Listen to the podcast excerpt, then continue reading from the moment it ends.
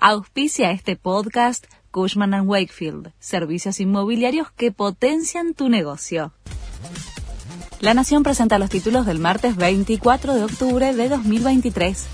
Massa lanzó un nuevo dólar y busca dar señales para calmar a los mercados.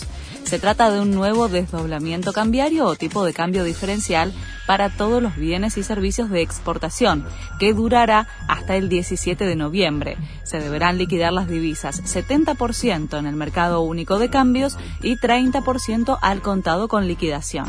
Estaría entre los 520 y 530 pesos. Reparos en el campo ante la aparición de un nuevo dólar. En el sector criticaron que el nuevo esquema diferencial para la liquidación de divisas represente una mejora temporal y no de fondo para las actividades productivas. Además, aseguraron que no fue negociado con los diferentes actores de las cadenas, como el caso del campo. El gobierno busca renovar 15 acuerdos de precios para evitar un salto mayor de la inflación antes de la segunda vuelta la Secretaría de Comercio termina de definir los detalles del programa. La mayoría de los sectores tienen negociaciones cerradas hasta el 31 de octubre y deberán volver a sentarse en los próximos días. En septiembre, según el INDEC, el IPC fue de 12,7%. Argentina y Uruguay van a jugar en la bombonera por las eliminatorias.